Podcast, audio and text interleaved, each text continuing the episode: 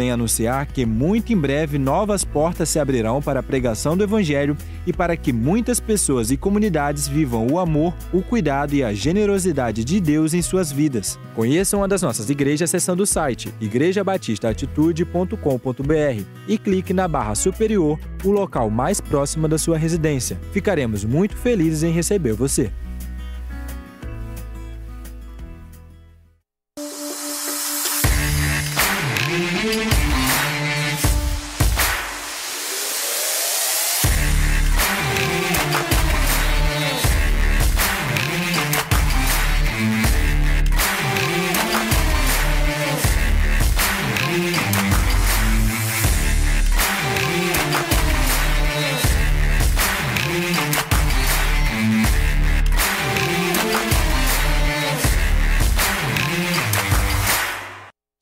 Igreja apaixonada por vidas. Desde 2004 estamos construindo essa história fundamentada no amor e no cuidado. Começamos tão pequenos e hoje somos uma família de fé plantada aqui na Barra da Tijuca, com mais de 13 mil membros, mais de 1.200 células e 15 igrejas. E quer saber como aconteceu o nosso crescimento explosivo? Foi através do discipulado e da visão da igreja em células. A gente acredita que a igreja de verdade está nos lares, vivendo a cura, libertação e milagres todos os dias. Aqui, acreditamos que cada líder é um ministro e cada casa é uma igreja. Todos nossos pastores e nossas células são exemplos de que cada vida importa. É a força do amor e da unidade que tem nos feito avançar. Acreditamos que o amor de Jesus é capaz de impactar, resgatar, transformar, curar, a ponto da sociedade perceber que somos pessoas com caráter, a compaixão e a generosidade de Cristo. A nossa missão é tornar pessoas em verdadeiros discípulos de Jesus,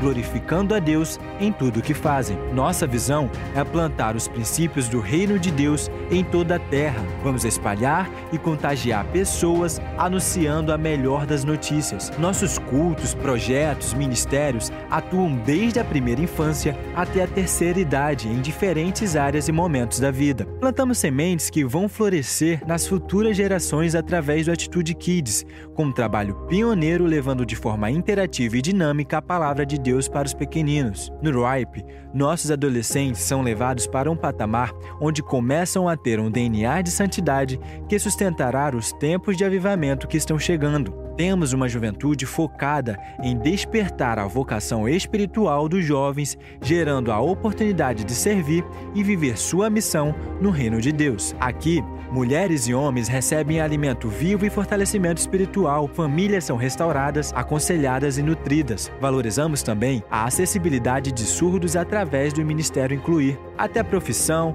negócios e bem-estar recebe atenção especial através dos ministérios Empregar, dos empreendedores e do esporte. Mas não para por aí. Também investimos no conhecimento através da Uniatitude, na vocação por meio da nossa agência missionária, a Missão Atitude, em anunciar uma mensagem cidadã, educativa, cristã através da Bem Mais TV e estamos felizes em anunciar que mais um sonho foi realizado com o lançamento do nosso Instituto Assistencial Atitude, que expressa o verdadeiro amor de Deus na sociedade. Somos a resposta de Deus para aqueles que não têm mais esperança e o alívio para aqueles que sofrem. Nossos pastores são movidos por uma vontade única de mudar vidas. Cada um deles tem uma missão determinada por Deus, todos voltados para cuidar e amar pessoas. E sabe quais são os melhores dias do ano? Ano são aqueles que, quando os pecadores se arrependem e confessam a Jesus como o único e suficiente Salvador de suas vidas, descem as águas, renascem para viver uma nova vida e transformar outras vidas. E para a gente, isso é o que mais nos define.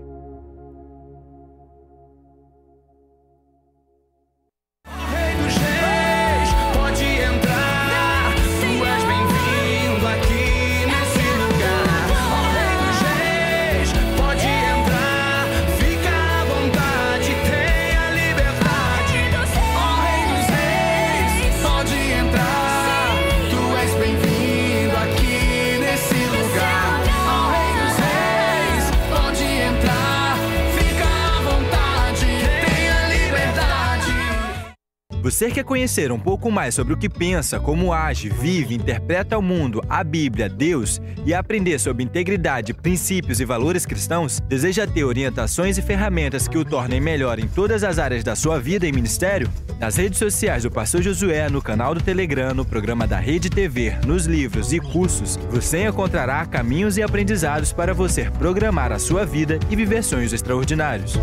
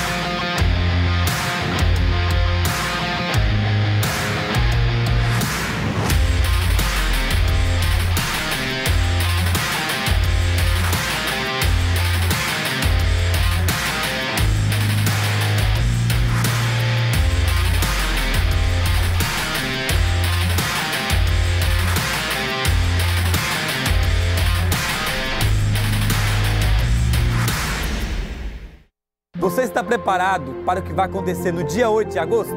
Não é o que você tem, mas aquilo que você desejar receber neste dia. O texto diz que houve um derramamento do Espírito Santo de Deus. E o Espírito que transformou os discípulos quer impactar a sua vida. O mesmo poder de Atos 2 operando através de você nas casas. Sua vida extraordinária está na visão de Deus para a sua vida. Você não encontrará essa visão se não procurar. Eu te espero dia 8. Deus vai te dar um recado. Até lá. Dia 8 de agosto, eu espero você de 8 às 13 horas. Nós queremos ver o mover de Deus sobre a sua vida, envisionados pelo Espírito. Esse é o tema do dia. Você não pode perder essa oportunidade. Esses lugares vão ficar lotados e quem perder esse momento nunca mais vai recuperar. Até lá, faça de tudo para estar aqui e que Deus nos abençoe até o dia 8.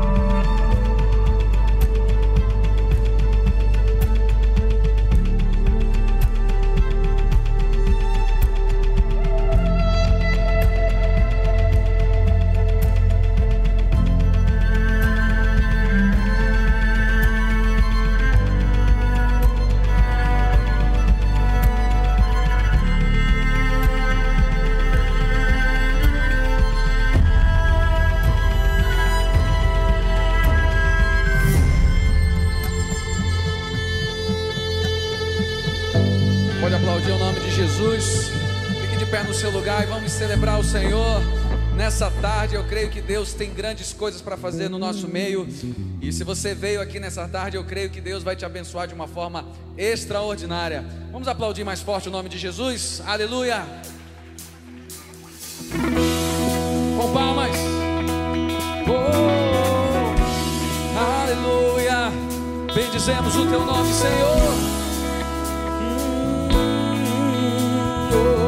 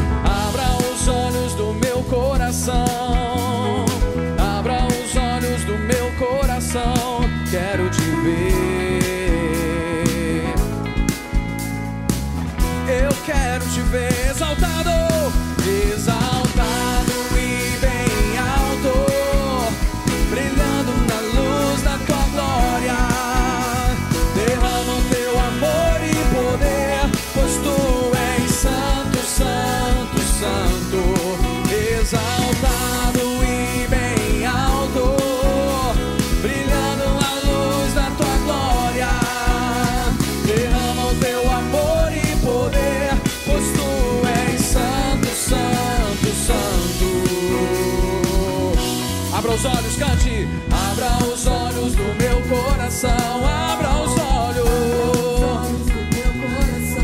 Quero te ver, quero te ver, Senhor.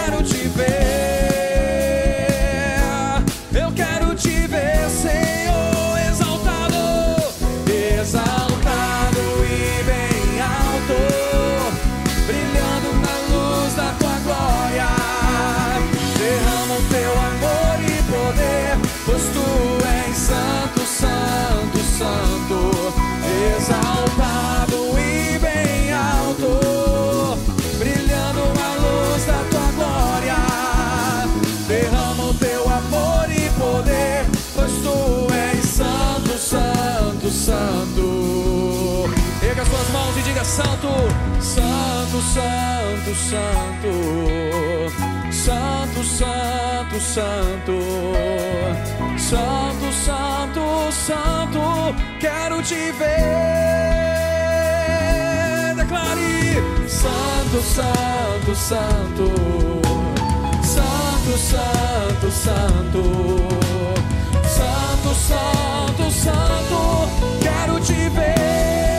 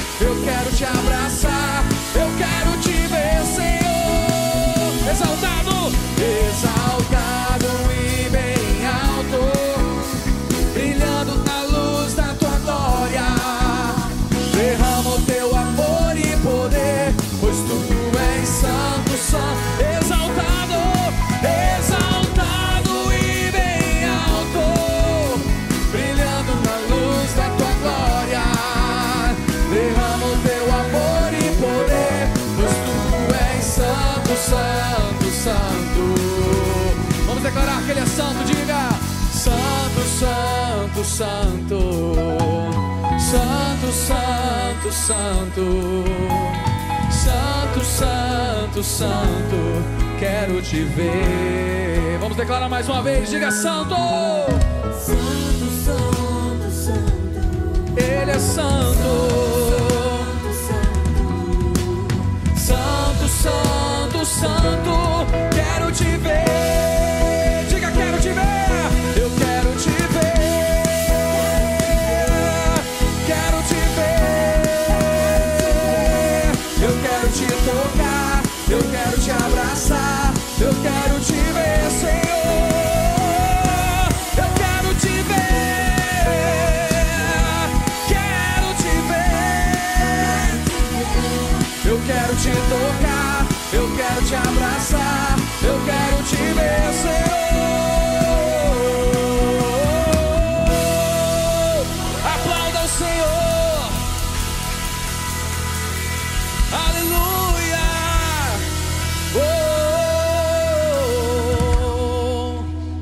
Felizes por estar na casa do Senhor nessa tarde? Diga glória a Deus.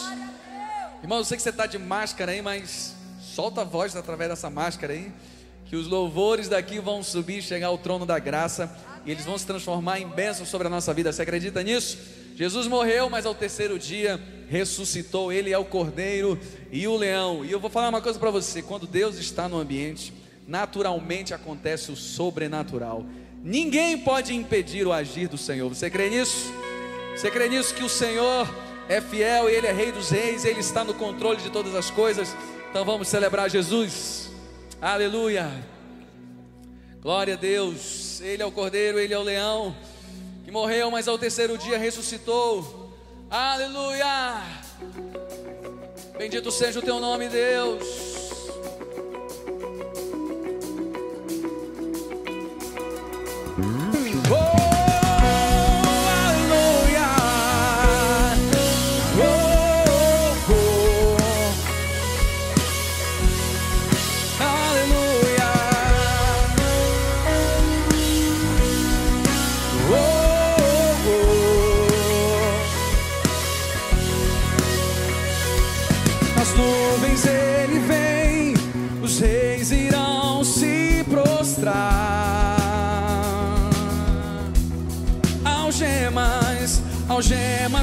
Quebrar e nós vamos cantar assim. Quem pode impedir o eterno? Nosso Deus é o leão, leão de Judá, ungido com poder, ele que nos faz vencer. Todo joelho se dobrará.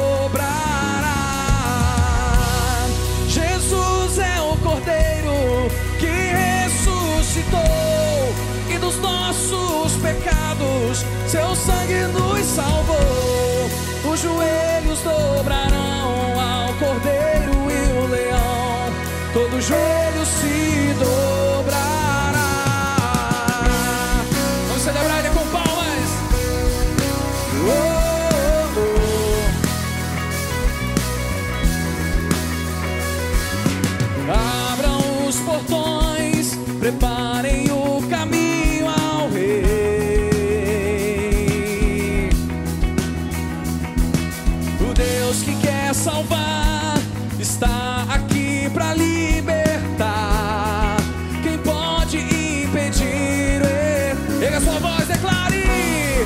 Nosso Deus é o leão, leão de Judá, rugindo com poder. Ele que nos faz vencer. Todo joelho se dobrará. Jesus é o Cordeiro que ressuscitou e dos nossos pecados seu sangue nos salvou. Os joelhos dobrarão ao Cordeiro todo joelho se dobrará. Oh, toda língua vai confessar: Jesus Cristo é o Senhor. Levante as suas mãos e diga: Quem pode impedir o eterno? Quem pode impedir o eterno?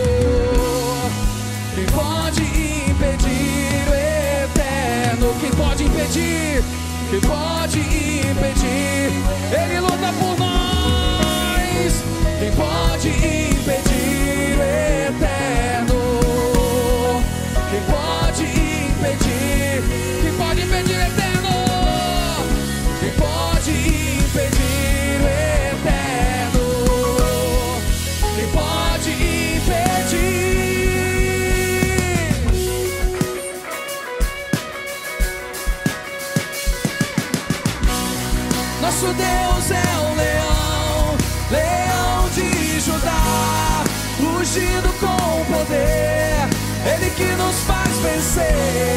todo joelho se dobrará.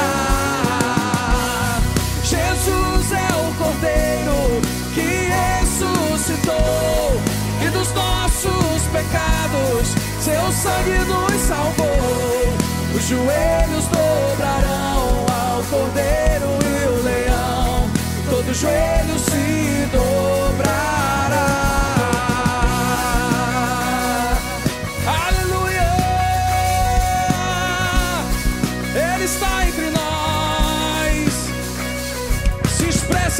Aplaudindo bem forte o nome de Jesus. Glória a Deus. Quando corações sedentos pela presença do Senhor decidem cantar louvores a Ele. Eu acredito que no ambiente como esse que nós estamos, o sobrenatural de Deus começa a se manifestar. Não porque nós temos a voz boa, você canta afinado ou não, mas pelo coração sedento pela presença de Jesus. Quantos querem aqui nessa tarde atrair a presença de Jesus para esse lugar? Levante a sua voz e diga: Senhor, eu estou aqui nessa tarde, nessa noite, para entoar louvores a Ti e dar o meu melhor ao Senhor. Vamos declarar a Ele. Ele exaltado, o Rei exaltado nos céus. Eu louvarei, Ele exaltado, para sempre exaltado seu nome. Louvarei.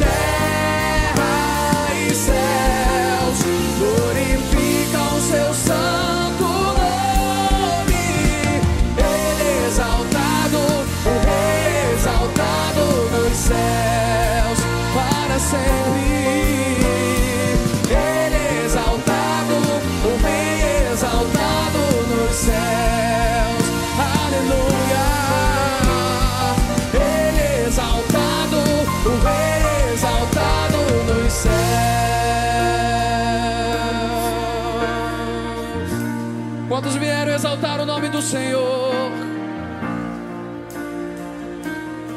Oh Jesus, nós te entronizamos. Jesus, te entronizamos.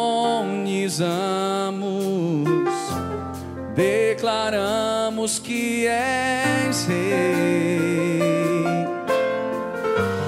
Tu estás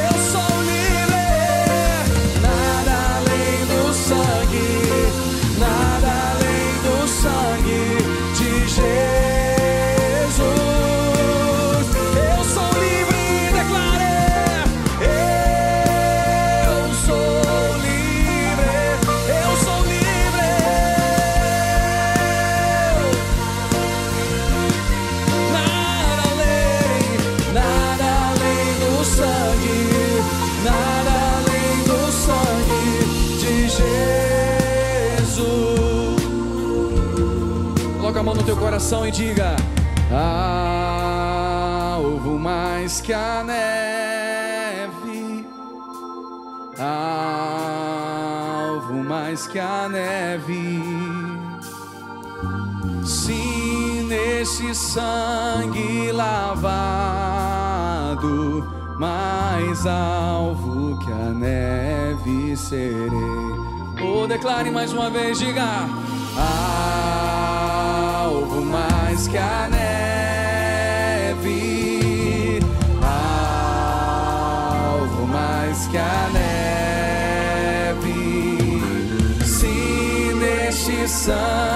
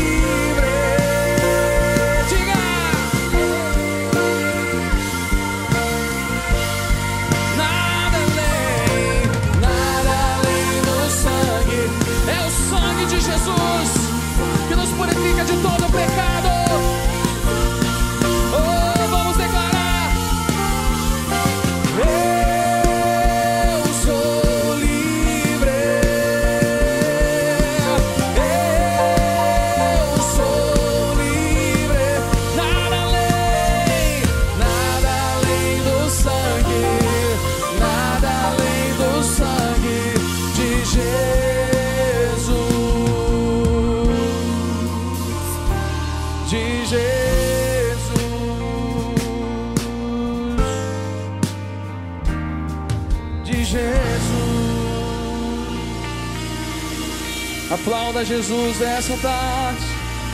Ele é digno de honra. Ele é digno de glória.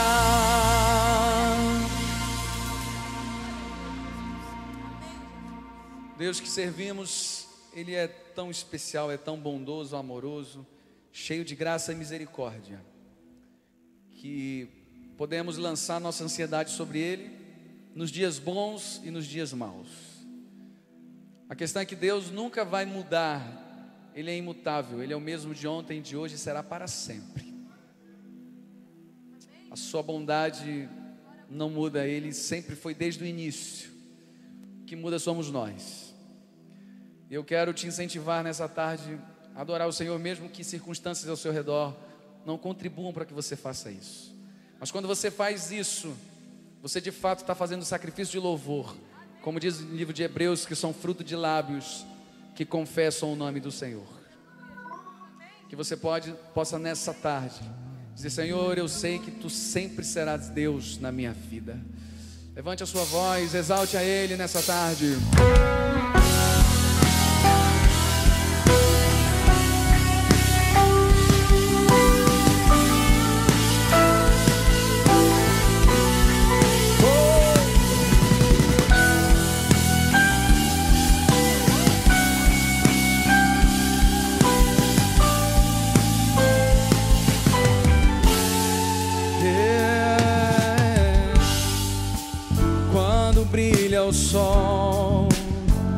Se a chuva vem, quando estou mal, ou então, se tudo está bem, quando dizes sim, quando dizes não, se ouço a sua voz ou não, quando em silêncio está.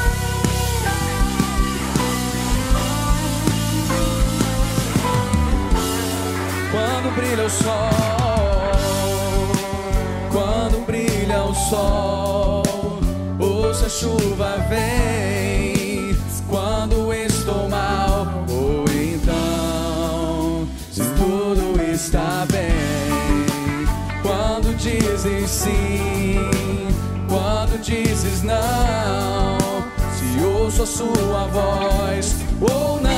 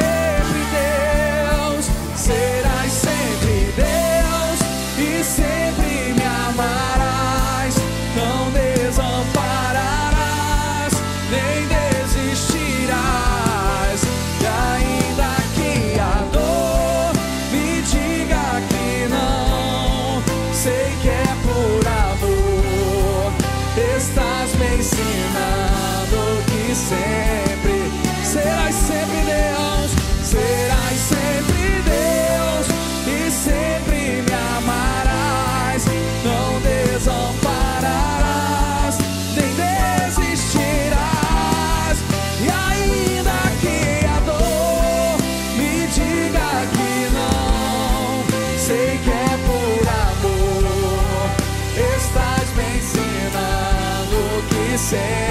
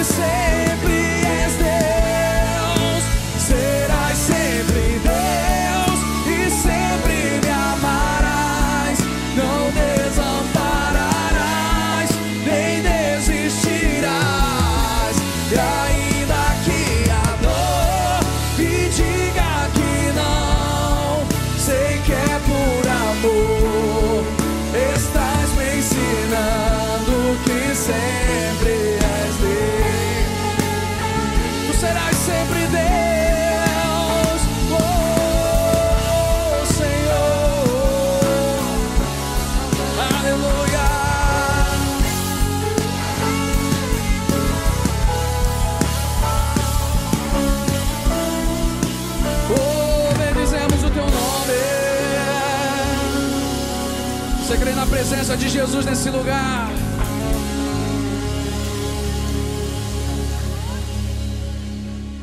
Coloca a mão aí no teu coração nesse momento. Comece a interceder, comece a colocar a tua vida diante do Senhor, comece a pedir. A Bíblia diz: Pedi, dá-se-vos buscai, achareis, batei, abri-se-lhe. Todo que pede, recebe, todo que busca, encontra, e todo que bate, uma porta se abre. Senhor, nós oramos nessa tarde, crendo que o Senhor é poderoso para fazer infinitamente mais. Nós acabamos de declarar, Deus, se o sol brilhar ou se vier a noite, nós ainda assim te louvaremos, ainda assim sairá da nossa boca o perfeito louvor, dizendo que tu serás sempre Deus. Não queremos te buscar, Deus, somente pelas tuas mãos, pelos favores e milagres que o Senhor possa nos dar, mas sim pela tua face, Deus. O Senhor é rico, Deus, na sua beleza e formosura, Deus. Nos envolva nessa tarde com a tua glória. Queremos sair daqui, Deus, alicerçados na tua palavra. Queremos sair daqui, Deus, cheios de fé, Deus, porque é a fé que move montanhas. É a fé que nos leva a viver no sobrenatural. É a fé que nos possibilita essa semana viver a novidade de vida com o Senhor. Senhor, olha o coração de cada um aqui nessa tarde. E nós cremos e já declaramos, Pai, que Tu és Deus em nossa vida. Tu reina para todos sempre. Nós cremos na Tua presença nesse lugar, Deus. Nós cremos na Tua presença. Você pode nesse momento levantar as suas mãos mais uma vez. Levante as suas mãos o mais alto que você puder e você vai fazer essa declaração de amor ao Senhor, dizendo: Tu serás sempre Deus na minha vida. Hum, diga assim para Ele: Serás sempre Deus e sempre me amarás, não desampararás, nem desistirás, e ainda que a dor me diga que não, sei que é por amor. Estás me ensinando sempre és Deus.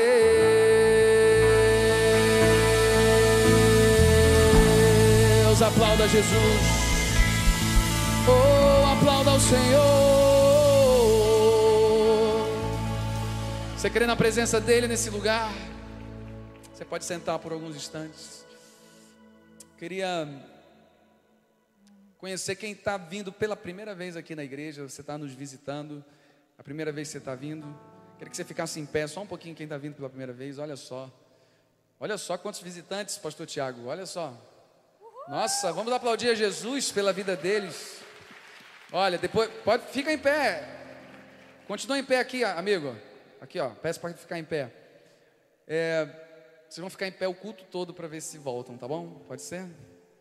Vocês ficariam mesmo? Ficariam nada, né, irmão? Queridos, brincadeira. Ó, depois de Jesus Cristo, vocês são as pessoas mais importantes. Sejam muito bem-vindos. A gente não pode abraçar vocês, né? Por essa questão de, é, de estar distante, mas sintam-se abraçados, sintam-se amados. Deus tem coisas lindas para fazer na sua vida nessa tarde. Amém? Pode sentar. Solta o vídeo.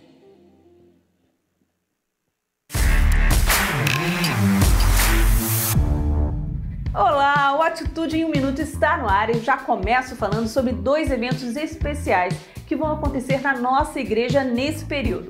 O primeiro é o Envisionados pelo Espírito Santo, um dia especial para retomarmos a visão de crescimento, para alcançarmos a melhor e a maior visão profética para nossa igreja e para os nossos ministérios. Dia 8 de agosto, de 8 da manhã a 1 da tarde. E o segundo evento é a Conferência Preciosa Online 2020 que será no dia 12 de setembro. Confere só o convite feito pela pastora Mari Rios. Olá, preciosa, eu sou a pastora Mari Vondrasek Rios e eu tô aqui para te convidar para a Conferência Preciosa Lugar Secreto. Vai acontecer dia 12 de setembro, a partir das 9 horas, aqui na Igreja Batista Atitude. Presenças super confirmadas da Cassiane, da Viviane Martinello e você tem um encontro marcado com Deus e com o Espírito Santo. Deus quer marcar a sua vida. Prepara o seu coração e eu te vejo nesse dia. E esses dois eventos já estão com as inscrições abertas no app e no site da igreja. E o curso do pastor Josué Valando, Vencendo Gigantes da Vida, já é um sucesso. Muitas pessoas já ativaram os cursos e têm recebido grandes lições. Para mais informações, acesse o site e saiba como adquirir o seu curso. E você sabia que o pastor Josué também tem uma série de lives muito especial todos os dias ao meio-dia e meia, chamada Sabedoria do Dia? Lá você tem princípios e lições incríveis e práticas para a sua vida. E o Ministério Atitude está com música nova que vai ser lançada no dia 21 de julho. Confere só! Rei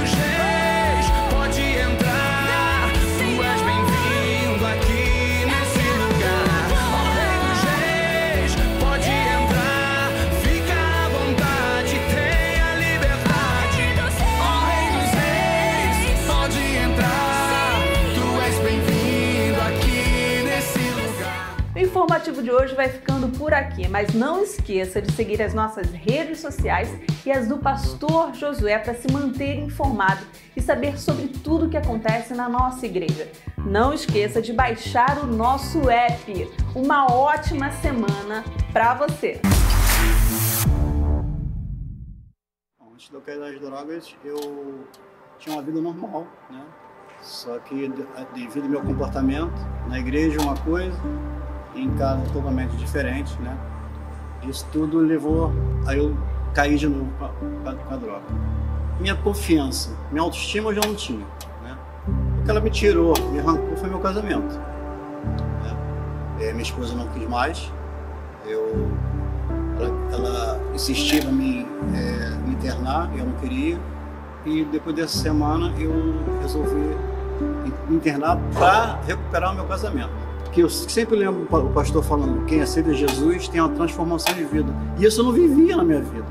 Eu fui ter um encontro com o Espírito Santo lá na clínica Marcha Vencedores. Jesus quebrou, me quebrou, o vaso foi quebrado e foi refeito de novo. Depois eu saí do projeto, é, restaurado, né, casamento restaurado, né, porque eu tenho a certeza, a plena certeza que o Alexandre não é mais o Alexandre antigamente, é um outro Alexandre. Que arde no meu coração é, é eu poder ser usado pelo Espírito Santo, transbordar na vida das pessoas e, e- poder ajudar. Sem, sem o projeto Mágico Vencedores, não, não, não conseguiria alcançar aquilo que eu sinto hoje. o que estão contribuindo, aquilo que vocês estão dando para o pro projeto que Vencedores. Nós temos cinco refeições lá, nunca faltou nada. É das, das melhores, tem, tem casas de recuperação paga, né, é, que não tem os alimentos que tem lá. Deus está provendo e vocês que contribuem, com certeza Deus vai dar em, em, em porção dobrada. É uma... Vocês não têm ideia, vocês não fazem ideia do que, que é, é, essa colaboração, esse, esse, esse incentivo de, de, que vocês dão lá no projeto. Então, assim, sem, lógico, sem, sem o Senhor usar vocês, vocês com o coração grato, aquilo lá isso é muito, isso seria muito difícil. Xandre, eu quero te dar esse presente. Quero que você abra e eu quero que você me diga o que, que você sente com esse presente. O que, que fica no teu coração? Gratidão. Isso aqui é um troféu.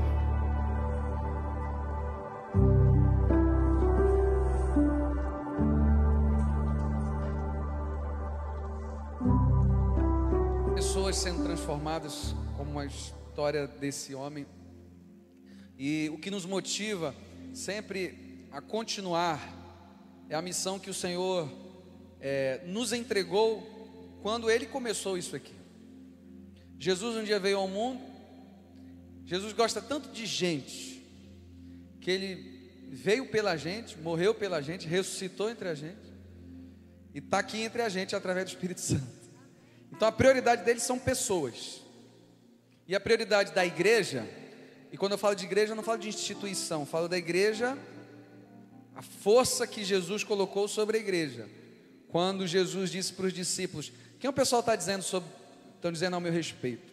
Jesus não estava interessado sobre a opinião do Ibope ao respeito dele, não. Aí ele pergunta para os discípulos: E vocês, quem dizem quem eu sou? Aí o Pedro vai dizer: Tu és o Cristo, o Filho do Deus vivo. O que, que Jesus responde para ele? Não foi carne nem sangue que te revelou, mas o meu Pai que está no céu. Eu também, porém, te digo que tu és Pedro, Petros, pedaço de uma grande rocha. E sobre essa pedra, aí ele bate no peito, eu edificarei a minha igreja. Você. E as portas do inferno não prevalecerão. E tudo que ligares na terra será ligado no céu. Você percebe que Deus entregou um poder à igreja. Nós somos a igreja. E a igreja tem a missão de levar o nome daquele que salva, cura e liberta por todo o mundo. E é o que a igreja faz. Ela se importa com alguém da, da creche, com crianças, com pessoas do centro de recuperação, com o rico, com o pobre, com, com o negro, com o branco, não importa a, a cor, a idade, o sexo, o que importa é que são pessoas e que Jesus deu a vida por elas. E nós, como igreja, precisamos continuar a missão que Jesus começou. E a gente continua de que forma? Sendo como Ele é. Como Deus é? Deus é doador. É. Na época do pastor Tiago, o pessoal falava texto áureo, né? É da tua época isso? O texto áureo da Bíblia é João 3,16. Quem sabe João 3,16 aqui? Vamos falar junto? Porque Deus amou o mundo de tal maneira que que deu quem ama dá. Quem ama entrega. Quem ama transborda. Porque ele amou o mundo, ele deu. E essa é a prova de que ele amou você. Ele deu seu filho, Jesus. Então por aí você vai entender que quem ama o reino, quem ama a Deus, não tem o coração preso nas coisas que não são de Deus. Você está sentado no milagre, nós estamos fazendo obras sociais, missionários por todo o Brasil, pelo mundo, muitas coisas acontecendo, muitas novidades chegando, porque nós entendemos que aquilo que vem sobre as nossas mãos é para abençoar. E eu estou falando de quê? dízimos e ofertas também. Talvez muitas pessoas ainda não soem muito bem ouvir essa mensagem, porque eu até entendo, o coração ainda é muito preso às coisas materiais. Para quem não é, é fácil. Ouve com alegria e diz: Eu vou dar. E muitas pessoas usam um discurso que não são dizimistas porque não sobra. Já viu dizendo assim, eu não dei o dízimo porque não sobrou. Não vai sobrar nunca, irmãos, se você for pensar dessa forma. Porque dízimo não é sobra, é prioridade. E muita gente também não entrega ou não devolve, porque o dízimo pertence ao Senhor, porque pensa que vai estar perdendo 10%. E na verdade você vai estar santificando os 90%. Essa é a diferença. E nós temos um compromisso de levar o nome de Jesus através de obras sociais, através do culto. Tudo que você está vendo aqui, ó, iluminação, ar-condicionado, é, cadeiras, missionários, funcionários, tudo, não vem um anjo do céu para pagar. Isso é feito através de um povo que decidiu falar uma só linguagem. Nós seremos fiéis em prol de uma visão e uma missão. Então, quando o povo é generoso, nós entendemos a missão e Deus automaticamente transborda suas bênçãos sobre nós. Existem coisas que só vão experimentar quem entrar pelo caminho da fidelidade. Muitos queriam ter a experiência de Sadraque, Mesaque e Abidnego. Ah, como eu queria estar na fornalha e estar com o próprio Deus, mas quantos estavam dispostos a serem queimados por não se curvarem à estátua de ouro.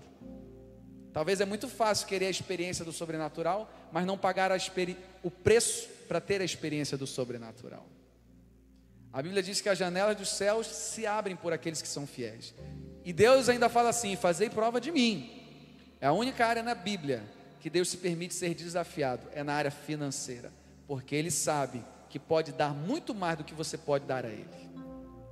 Então, nesse momento, querido, eu quero te incentivar a você ofertar, a você dizimar na casa do Senhor. Você que está nos ouvindo pela internet, aqui tem as contas bancárias da igreja onde você pode fazer a transferência. Você pode aproximar o seu celular no QR Code e você vai direto para a área de contribuição.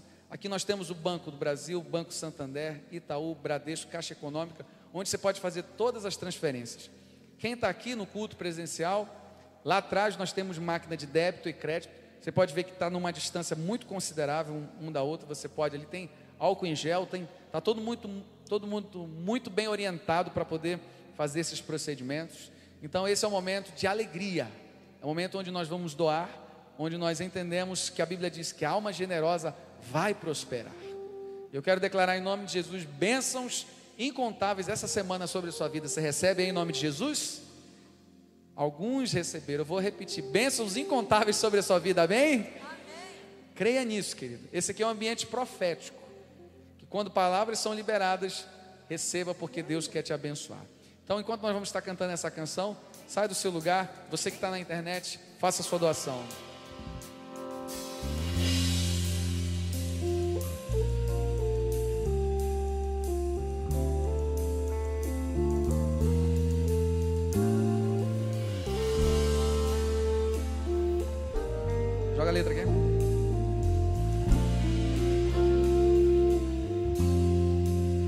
És minha força, és minha rocha, és meu escudo,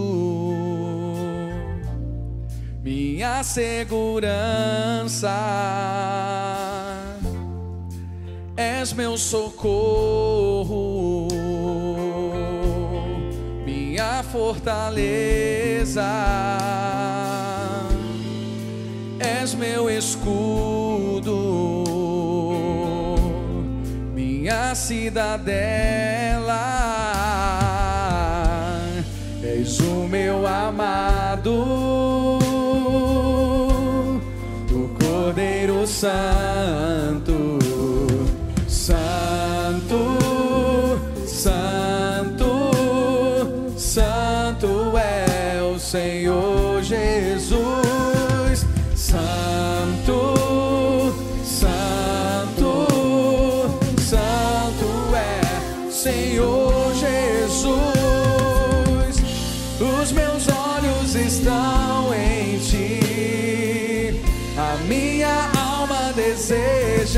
Te adorar. Em tua presença sou como criança, procurando os teus braços pra me entregar.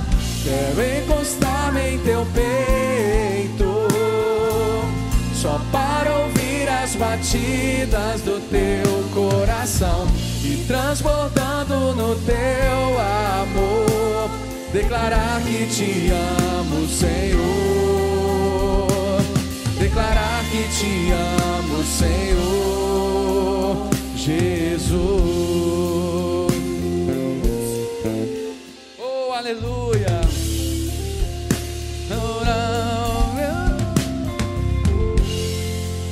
És minha força,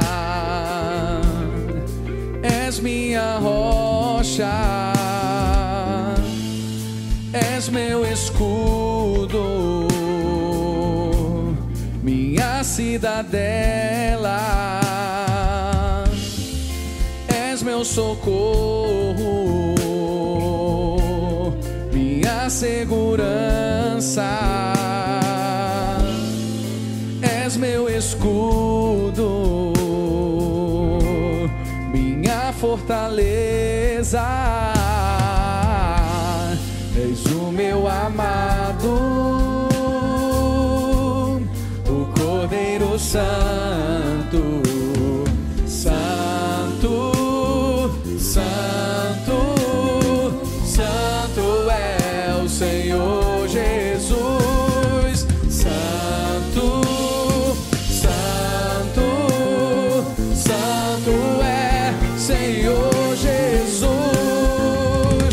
Os meus olhos estão em ti, a minha alma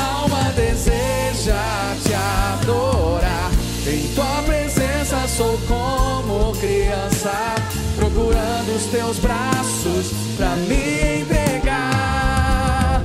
Quero encostar-me em teu peito, só para ouvir as batidas do teu coração e transbordando no teu amor, declarar que te amo, Senhor.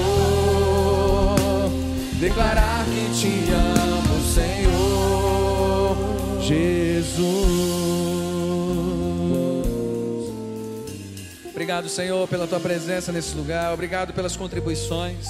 Que cada um que generosamente chegou diante do teu altar, crendo, Senhor, que as janelas dos céus estão abertas sobre a vida de cada um. Consagramos e abençoamos os dízimos e as ofertas, Deus, no nome precioso de Jesus. Amém e amém. Pastor Tiago.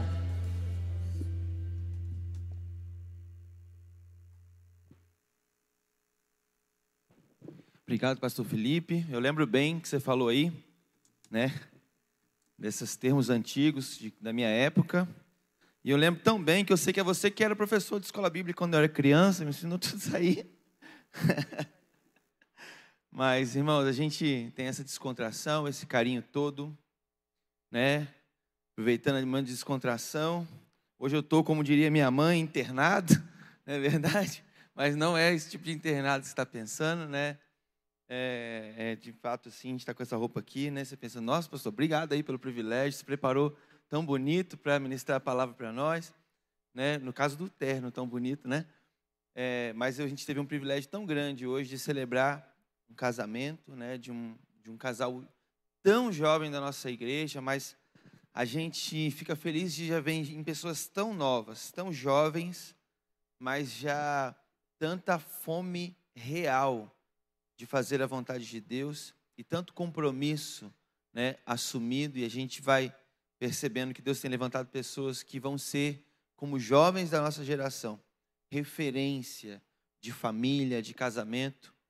Eu me lembro de um casal nosso que foi para Portugal e agora está super empolgado com a Igreja Batista Atitude em Portugal, que já tem feito reuniões aos domingos pelo Zoom com o pastor André, que é pastor aqui na nossa igreja, e para a glória de Deus, nossos irmãos, é, o pastor André ele está indo para Portugal agora, setembro, outubro provavelmente, para começar de fato um trabalho de certa forma presencial, para a glória de Deus. Nós estamos realmente rompendo fronteiras, barreiras. E todo mundo que conversar com o pastor André vai descobrir um mapa que ele já tem de planejamento sobre como a obra e o reino de Deus vão se expandir através das nossas igrejas em terras portuguesas. Nós louvamos a Deus por termos esse coração missionário e como o pastor Josué sempre diz, um dia é você que vai. Você está preparado para isso? Está com o coração para a visão que Deus tem nos dado? Né? O, o, eu estava assistindo uma conferência ontem de liderança e juventude e o pastor Marcos Madalena falou assim: não lidere em tempo de crise, lidere a crise. Né? E eu tenho visto Deus mostrando, dando visão para a nossa liderança, para a nossa igreja, para literalmente liderar a crise. Em que sentido? De vamos sair dessa visão de crise para enxergar o que é que Deus está fazendo, mostrando e direcionando. E nós vamos escolher em nome de Jesus muito mais depois desse tempo. Mas eu quero abrir, sem demorar mais, a palavra de Deus com você, em João, lá no capítulo 13. Irmãos, é um trecho extremamente apaixonante das Escrituras. Aliás, o Evangelho de João, meus irmãos, é assim, é aquele evangelho que você lê e se você prestar um pouquinho mais de atenção do que o normal, você vai realmente ter uma percepção de Jesus tão extraordinária.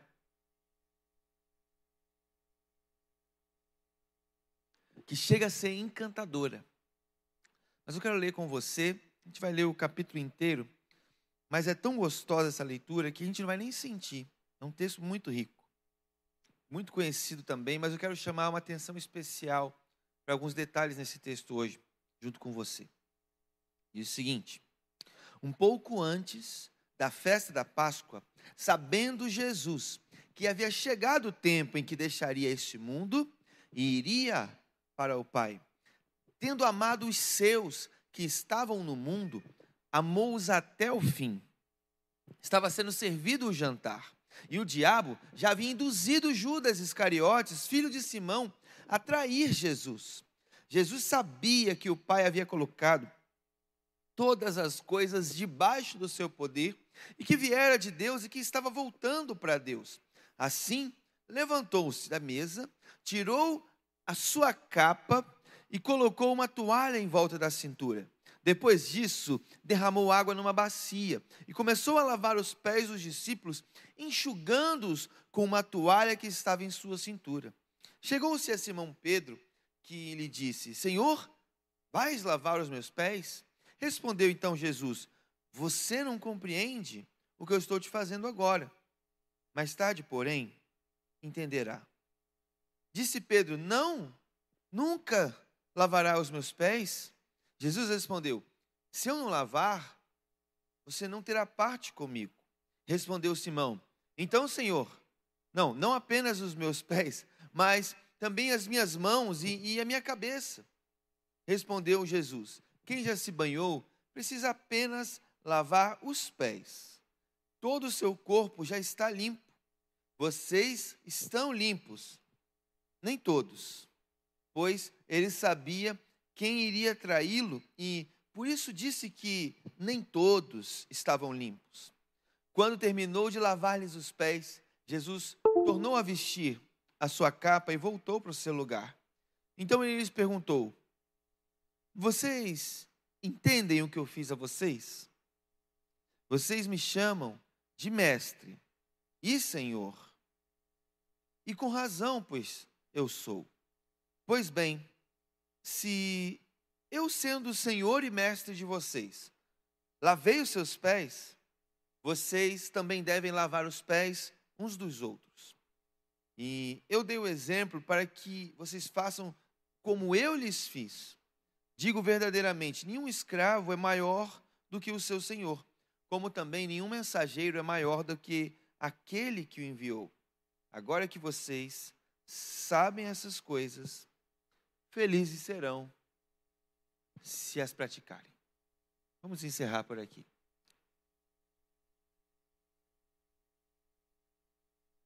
Pensar sobre a vida de Jesus é muito desafiador para mim. E eu creio que é desafiador para toda a igreja. Porque nós estamos falando de Deus. Mas espera, nós também estamos falando de um homem. Nós estamos falando é de alguém que a teologia diz é 100% divino. Mas também a teologia vai dizer que é 100% humano, não 50.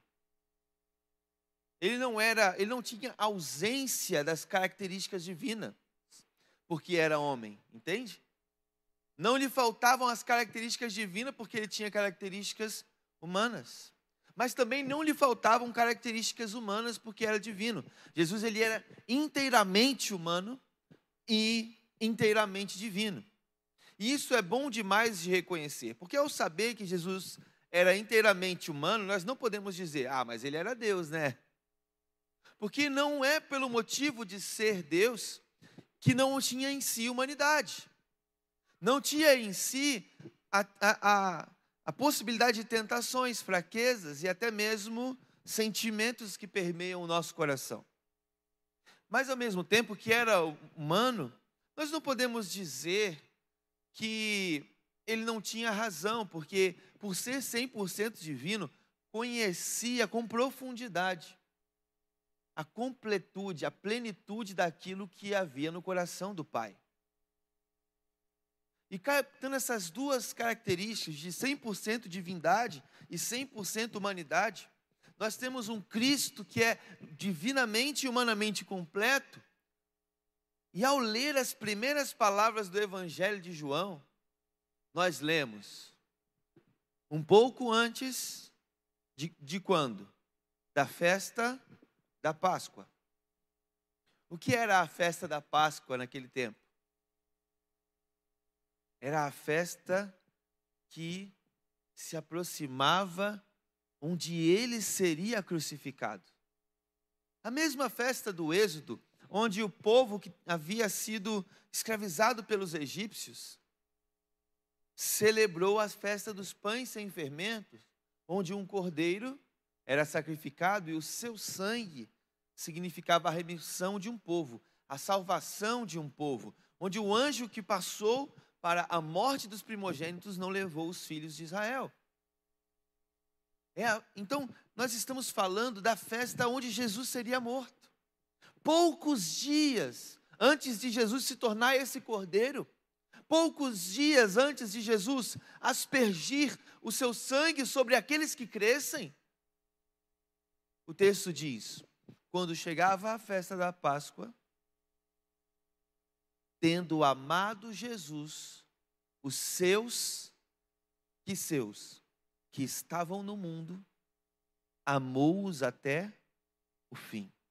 Esse é o verso 1. Esse é o verso 1 de João 13. Essa é a introdução do capítulo que revela que Jesus os lavaria os pés.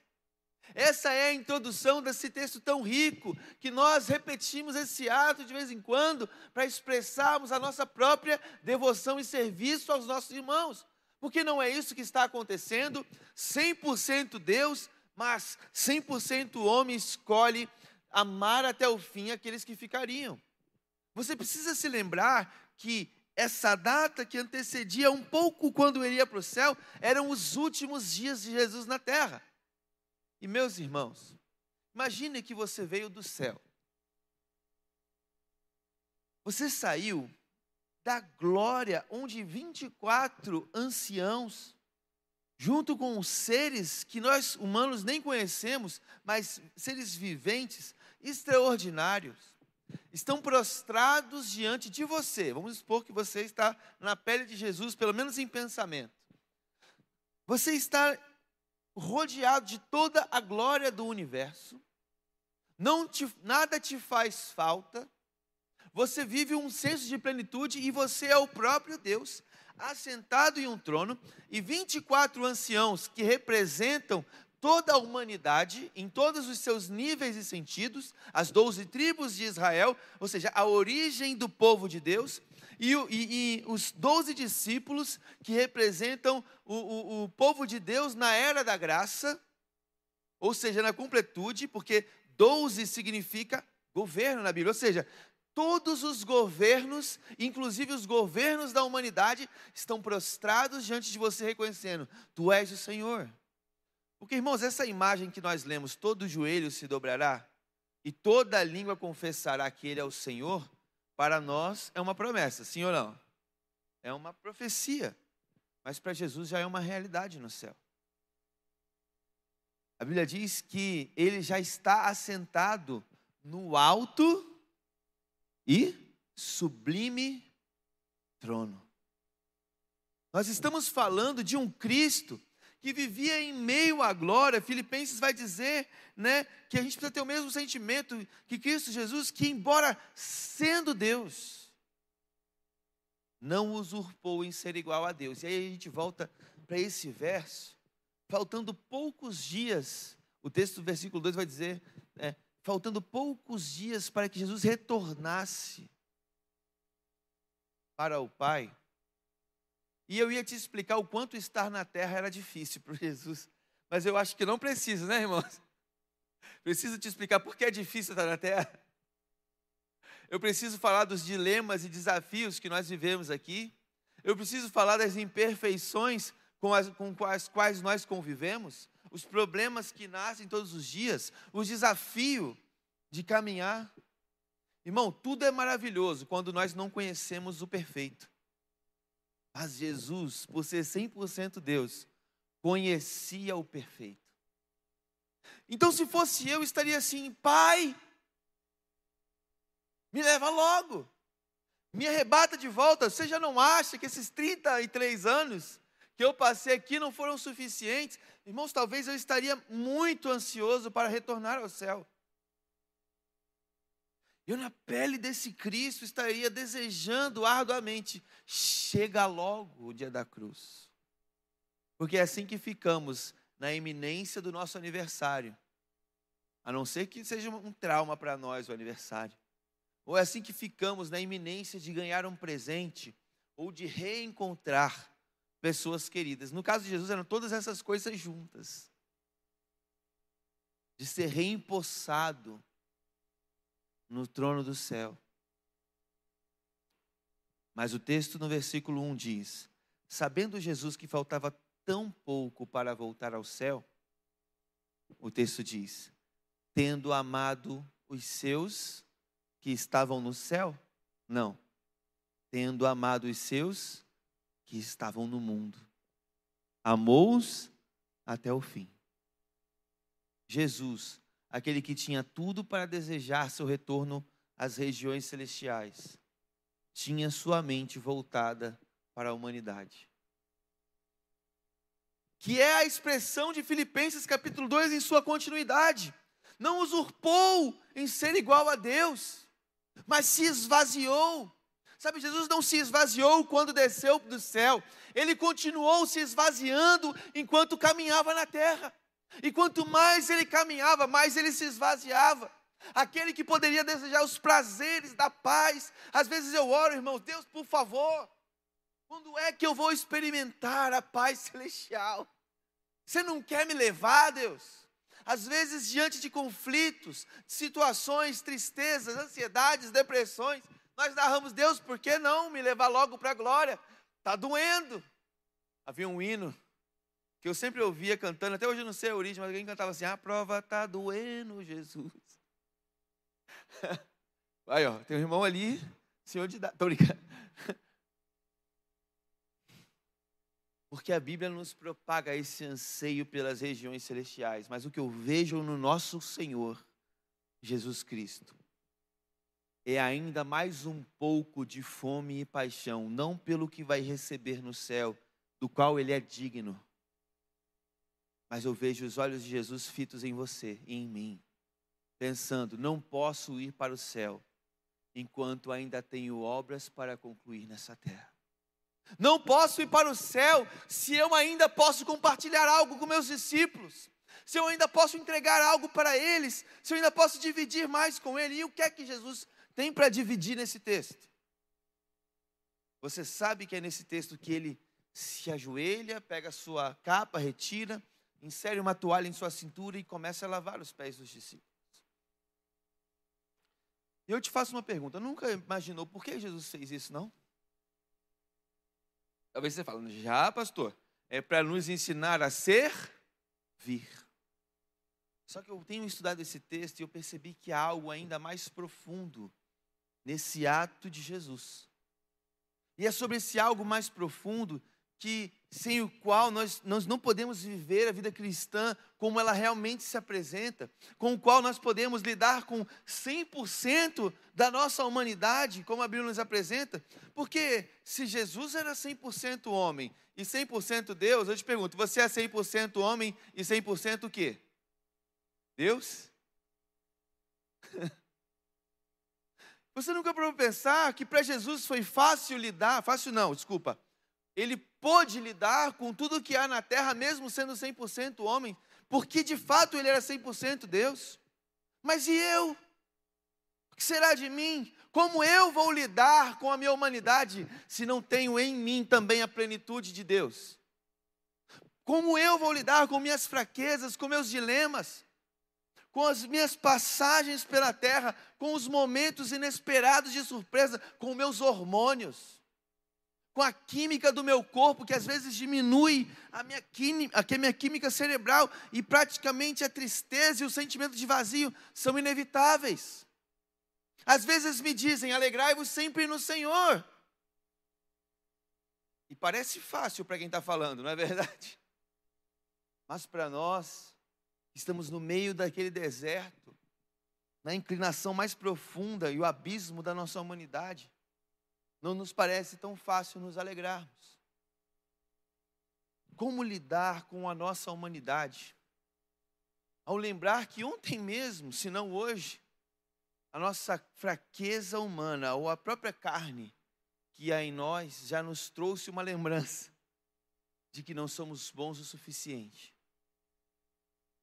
Eu vejo um Cristo que decide lavar os pés eu vejo um Cristo que põe a sua toalha, e você vai lendo o texto. Jesus ele começa a lavar os pés dos seus discípulos, até que ele chega em Pedro. E você conhece a frase de Pedro que diz: Jesus, os meus pés não lavarás. Os meus não. Jesus, Pedro se levanta escandalizado, pensando o que, que Jesus está fazendo.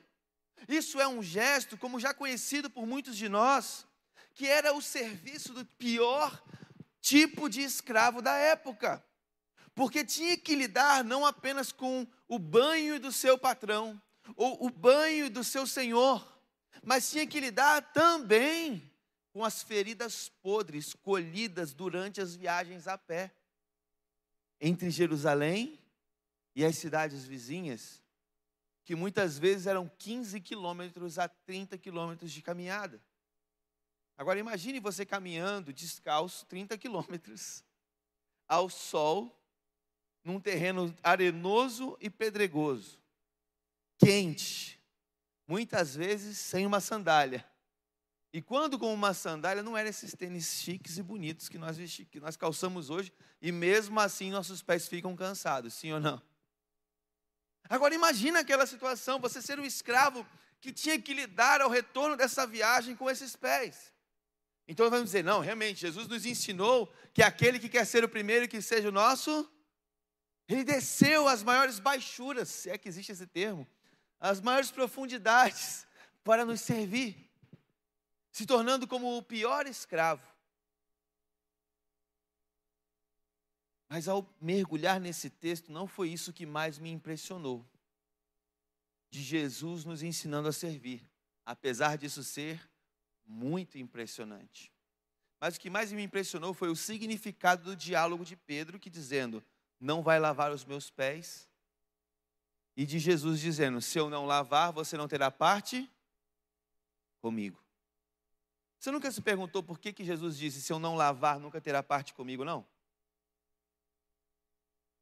Eu já me perguntei, irmão, eu sempre achei que soubesse o que era, mas no fundo eu falo, não sei, eu entendi o que é isso. Até que eu encontrei respostas interessantes para isso. Uma resposta interessante para isso. Esse mesmo escravo que lavava os pés por ser o escravo com a pior função da época, por lavar essas feridas sujas e fedidas, porque feridas infeccionadas fedem muito, meus irmãos. Os enfermeiros sabem o que significa limpar, os técnicos também, significa limpar uma ferida apodrecida. o cheiro que as bactérias promovem. Desculpe te fazer passar esse desconforto. Mas não se tratava apenas disso. Tratava-se de que esse mesmo escravo que lavava as piores feridas, os piores pés, também lavava os pés do, do dia a dia. Os pés de quem foi simplesmente ao mercado. Os pés de quem foi simplesmente a qualquer tipo de comércio ou visitar um amigo próximo de casa. Mas principalmente, e era muito conhecida, porque nesse lugar então era imprescindível se lavar os pés, que eram as festas de casamento. Essa lavação de pés acontecia culturalmente e principalmente nas festas de casamento. Nas bodas, as famosas bodas. E eu quero te fazer uma pergunta: quantas vezes não se referiu Jesus ao encontro com Deus, ao, ao encontro final do povo de Deus com Deus, as bodas? O tempo inteiro a Bíblia vai nos falando que o encontro nosso final com Deus são bodas, as famosas bodas do Cordeiro de Apocalipse, as bodas referidas em Efésios capítulo 6, quando Jesus diz: Homens, aliás, final do capítulo 5, homens, início capítulo 6, deem as suas vidas pelas suas esposas, como Cristo amou a igreja o tempo inteiro, você vai ver que Deus, Jesus está chamando pessoas para uma festa. Qual era a festa? Casamento. Há um, há um texto em João também, eh, na verdade em Lucas, que Jesus, Deus está chamando as pessoas convidadas para uma festa e muitos rejeitam. Então ele fala: não, chame outros. Chame então, vai nos valados, nas, nos lugares pobres, nas piores pessoas, e chame essas pessoas para a minha festa. E essas pessoas vão. E aí o interessante é que tem uma parte no final que você não entende. Porque uma pessoa que foi levada para a festa foi enviada para o inferno. Vocês lembram disso? E aí, qual é o motivo dessa pessoa ser enviada para o inferno?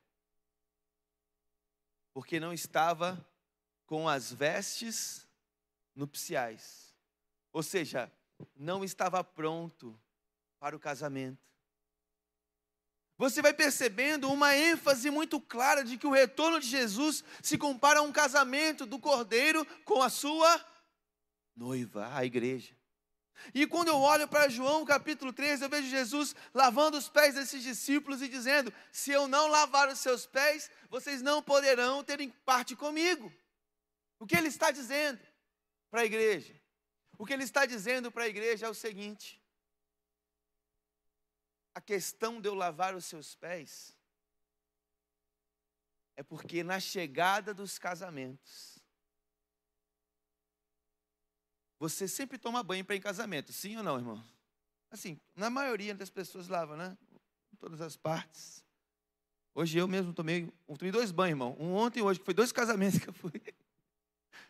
Né? Fora isso, eu também tomo banho, mas faz questão de lembrar, né?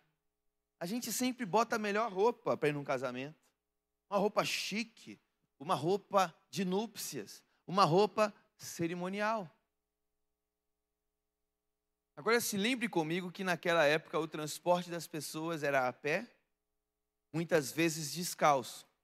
O que era necessário fazer depois que você tomou um grande banho, mas teve que se locomover até um casamento? Lavar os seus pés. Porque Jesus está dizendo que se eu não lavar os seus pés, você não pode ter parte comigo. E é interessante que ele vai fazendo algumas citações no texto, como por exemplo, Jesus é, não vai lavar os meus pés. Ah, não, tem que lavar, senão tem parte comigo. E aí qual é a continuação do diálogo? Então lava a minha mão e a minha cabeça. E o que Jesus responde? Não é necessário. Por que não é necessário? Ele fala: porque vocês já estão limpos, exceto um. Quem é o um que não está limpo, gente? Judas. Sabe o que Jesus está dizendo? Olha que impressionante. Como Jesus, e eu quero finalizar quase nisso. Ele está dizendo: vocês já foram salvos. O meu evangelho, a minha mensagem, a mensagem de salvação da humanidade que eu prego, já os alcançou. Vocês têm sido limpos pelas minhas palavras. Ele fala: aquele que está em mim é podado, é limpo. O termo para podar e limpar é o mesmo. No texto de João, versículo, capítulo 15, sobre a videira e, e os ramos. Jesus vai mostrando que o discipulado com ele, a apresentação e aprofundamento na presença do Espírito Santo e na palavra de Deus, ela vai nos limpando. Irmãos, quem não se lembra de quando entregou sua vida a Jesus e de quanta mudança aconteceu de lá para cá? Agora eu faço uma segunda pergunta. Mesmo com todas as mudanças que você viveu desde que entregou a sua vida a Jesus, não te parece às vezes que, mesmo com as mudanças, ainda tem um lugarzinho na sua vida que é meio pé sujo, não? Ainda não te fica aquele sentimento, poxa, tem algum bem que eu quero fazer e eu não faço. E tem algum mal que eu luto, que eu trabalho, que eu avanço, que eu choro, que eu clamo. Mas sempre tem algum detalhe que me faz ainda me sentir sujo. Sabe o que Jesus está dizendo aqui? O texto começa dizendo: faltando poucos dias para Jesus ir para o Pai, certo? Sabe o que Jesus está dizendo? Amigos, eu estou indo para o Pai. E Jesus sabia que ao ir para o Pai, se instauraria a crise que eu vou chamar de crise Lucas 24. Que são aqueles discípulos de Emaús que estão assim, e agora? Agora que ele morreu, o que será de nós? Quem seremos nós sem ele?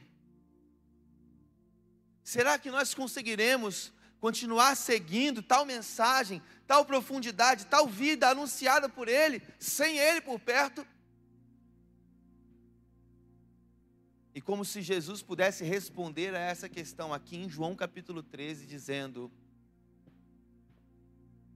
Eu sei que vão ter dias na sua caminhada nessa terra. Eu estou indo para o céu.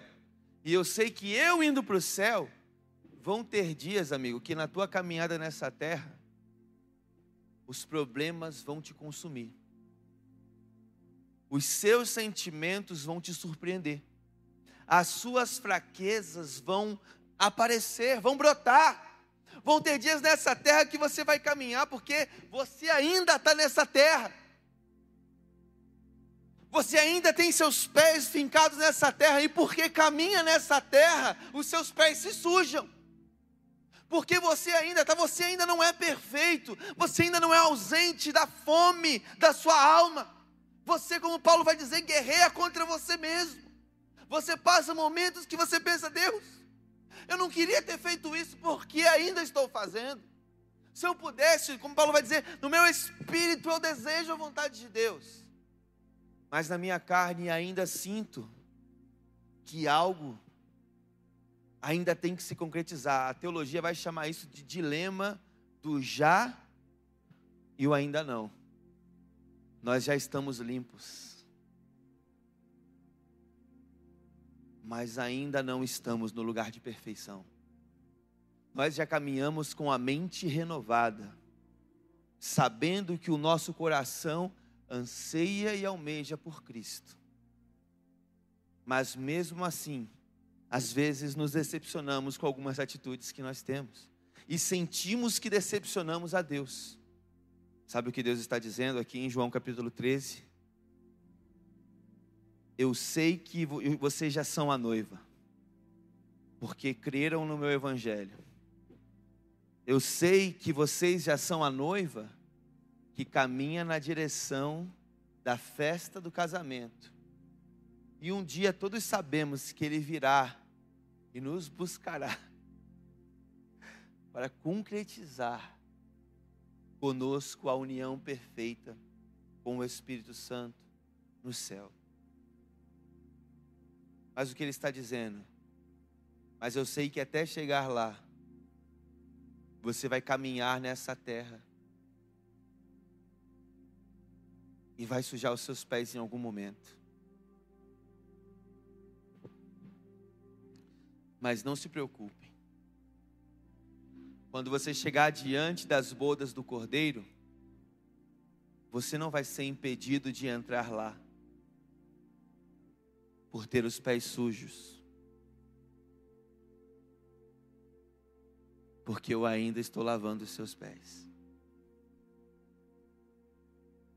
Irmãos, saber que não depende de nós a perfeição, saber que nós vamos sim viver uma vida de quem tem parte com Ele, nós vamos sim viver uma vida de santificação, nós vamos viver sim uma vida de comunhão com o Seu Espírito, nós vamos sim viver uma vida de luta contra aquilo que não vem dEle. Mas tenha paz. Se o seu coração estiver, estiver no lugar certo, e se a sua fé estiver no Autor e Consumador da sua fé, nos momentos que você não for suficiente, Ele continua lavando os nossos pés, para nos entregar a Deus como noiva perfeita. É o que diz em Efésios, que Jesus ele deu a sua vida por nós para nos entregar a Deus como igreja sem mancha. Olha que interessante o termo que usa. Sem mancha e sem mácula. Não é lindo isso? Saber que podemos caminhar nessa terra apesar de nossas fraquezas nossas falhas e debilidades, porque temos um Deus que, mesmo que Ele tenha voltado para os céus, continua pensando na caminhada dos seus discípulos, continua se preocupando com como nós estamos indo. Não é à toa que a Bíblia chama o seu Espírito Santo que veio sobre nós de ajudador. Eu quero encerrar essa palavra dizendo que ele disse: Agora que vocês sabem essas coisas,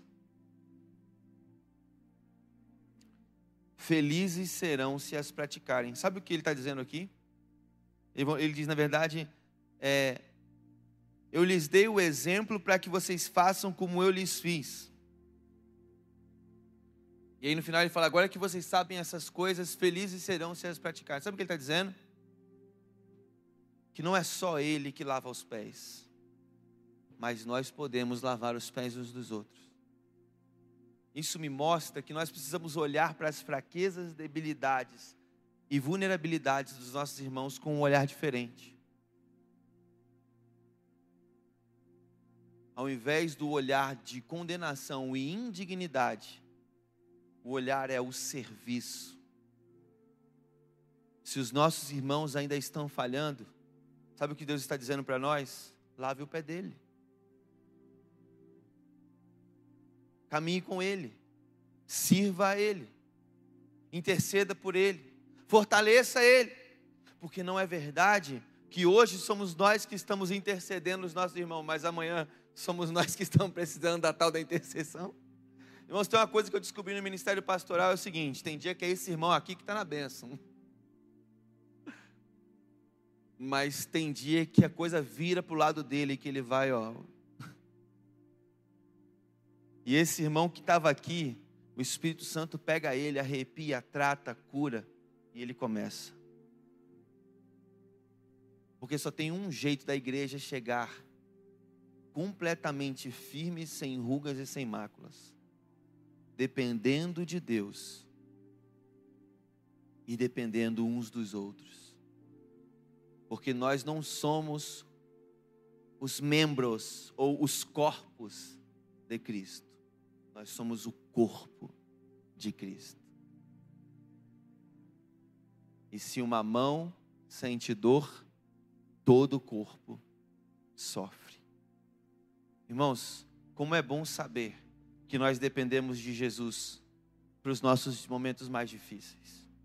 Mas como é bom saber também que nós temos uma família para caminhar conosco nesses momentos. E como é bom saber que Ele espera de nós que nós sejamos as pessoas para caminhar ao lado dos nossos irmãos, quando mais eles precisarem, que é quando eles menos merecerem. Eu nunca vou esquecer essa frase que eu vi numa camisa de uma clínica de recuperação parceira da nossa igreja. Me ame quando eu menos merecer. Porque é quando mais eu preciso. Eu quero orar com você. Na verdade, eu quero começar com uma oração específica. Eu quero saber se você compreendeu a mensagem do Evangelho implícita nas, nas palavras de Jesus, aqui em João capítulo 13, e pregado por mim, e, através do, do poder do Espírito Santo nesse púlpito. É muito claro para mim que o Espírito Santo está aqui, está agindo sobre a sua vida. Eu quero saber se você quer responder à ação do Espírito Santo hoje. A Bíblia diz: se você me confessar diante dos homens, basta para que eu te confesse diante do meu Pai que está nos céus. A minha pergunta hoje é: você quer entregar a sua vida a Jesus? Você quer se render ao amor dele e falar: Jesus, eu entendi que não preciso ser perfeito para te seguir. O caminho do aperfeiçoamento é a obra que o Senhor faz na minha vida enquanto eu caminho. E eu não preciso tentar ser tudo aquilo que eu acho que eu deveria para te agradar. Eu só preciso me colocar à disposição para que o Senhor lave os meus pés e lave todo o meu corpo e me prepare para a caminhada do Cordeiro, da noiva. Irmãos, o convite de Jesus para você hoje é apenas entre na caminhada da noiva. Receba o Evangelho de Jesus no seu coração. A mensagem de que Ele te ama de tal maneira que se entregou por você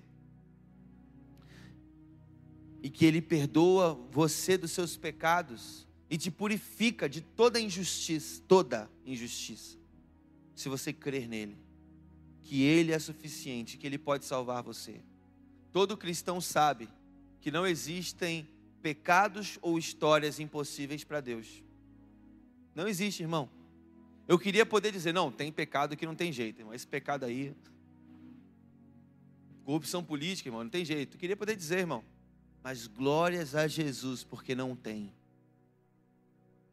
O que tem é um Deus que pode nos salvar e nos purificar. E eu amo esse termo de toda a injustiça. Você hoje quer receber Jesus no seu coração? Então ore comigo agora, aí onde você estiver, de maneira simples e direta, mas muito sincera, dizendo para Deus: Deus, eu me arrependo dos meus pecados e eu quero te receber hoje, agora, na minha vida, para perdão dos meus pecados e para caminhar na direção do céu, na direção de Deus. E eu sei que quando for pesado demais para mim, o Senhor estará lá, limpando os meus pés, porque o Senhor, mesmo estando no céu, ainda se preocupa em muito mais comigo que ainda estou aqui na terra. Então, em seu nome, Jesus, eu me rendo. Amém.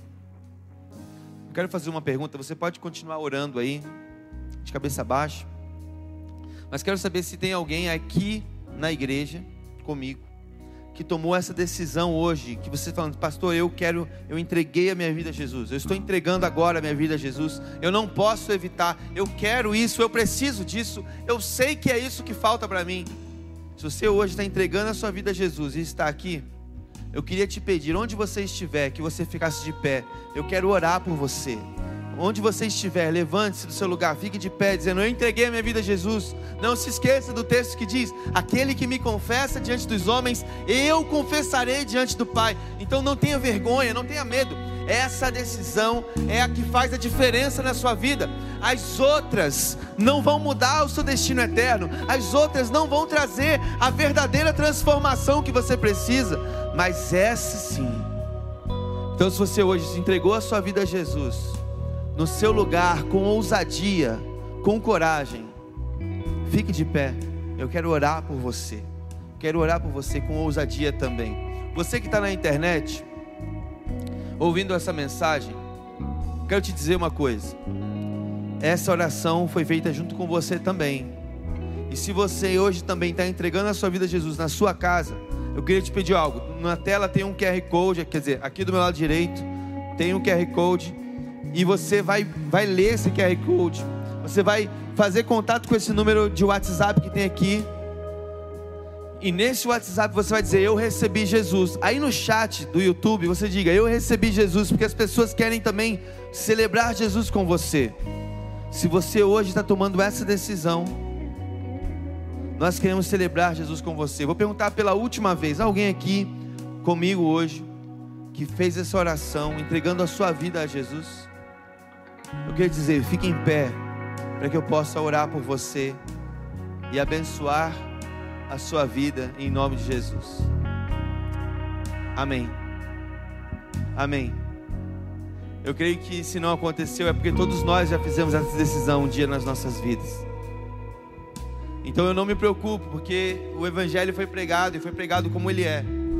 Então eu quero pedir a você a ficar de pé junto comigo. Nós vamos adorar a Deus. Eu quero orar. Não sei se alguém em casa tomou essa decisão, mas eu quero orar louvando a Deus por quem hoje recebeu essa mensagem de salvação e recebeu o Espírito Santo de Deus sobre a sua vida. Vamos orar? Pai, em nome de Jesus, nós celebramos o Seu nome por essa tarde, esse início de noite, onde a gente recebeu do Senhor a clareza do plano da Sua salvação, do plano da Sua transformação, da caminhada de poder que o Senhor nos chama para caminhar contigo, Pai. Nós te bendizemos, nós te louvamos, nós te agradecemos. Vem sobre a sua igreja, vem sobre as nossas vidas, para a glória do seu nome. E só continua, Pai, nos sustentando, lavando nossos pés, e nós vamos caminhar firmemente, ainda sobre essa terra, mas convicto que estamos indo para a direção do nosso Deus, do nosso Senhor, do nosso Salvador das bodas do Cordeiro de Deus, em nome de Jesus, no nome santo de Jesus. Amém. Amém. Que Deus te abençoe. O ministério vai continuar tocando aqui, adorando, mas eu queria te pedir uma gentileza. Nós ainda vamos higienizar o templo, então, aos pouquinhos, nós vamos sair pela nossa lateral esquerda, como talvez você já saiba. Mas que Deus te abençoe, te encha da graça, da glória e da presença dEle, em nome de Jesus. Amém. Que o Senhor te abençoe e te guarde, que faça resplandecer a luz do seu rosto. Que o Senhor, que o Senhor te abençoe.